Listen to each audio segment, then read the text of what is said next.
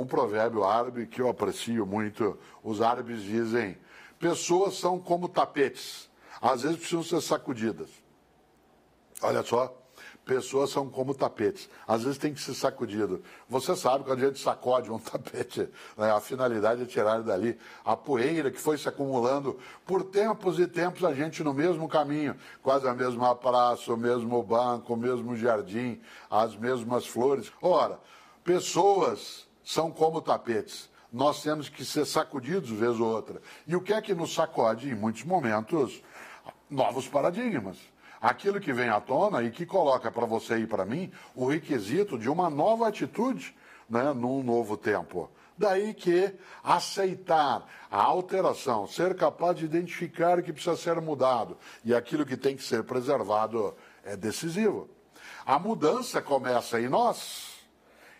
O que vem de fora nos chama, nos impulsiona, mexe com a necessidade de nós alterarmos, transformarmos, mas ela vem de nós. Ela vem de nós como aquilo que é o ponto de autoria, que é o ponto de iniciativa.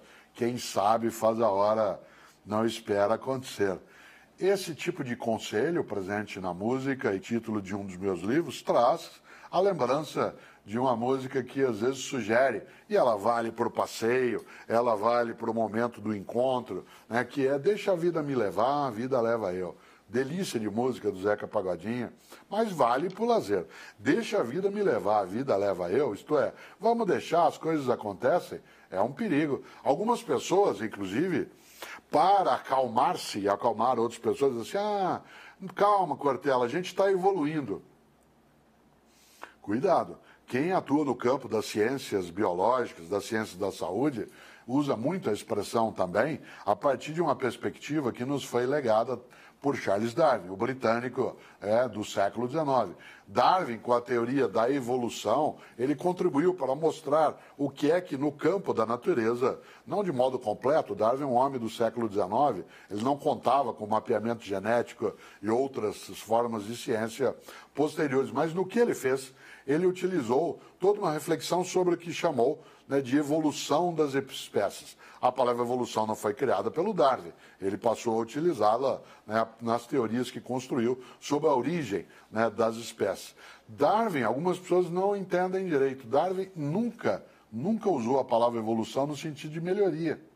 Inclusive porque a palavra evolução por si mesma não significa melhoria.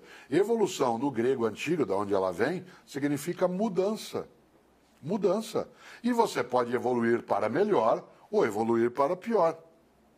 Claro, o que você e eu desejamos é evoluir para o melhor, mas a gente pode evoluir para o pior. Palavras como evolução, desenvolvimento, progresso são palavras neutras.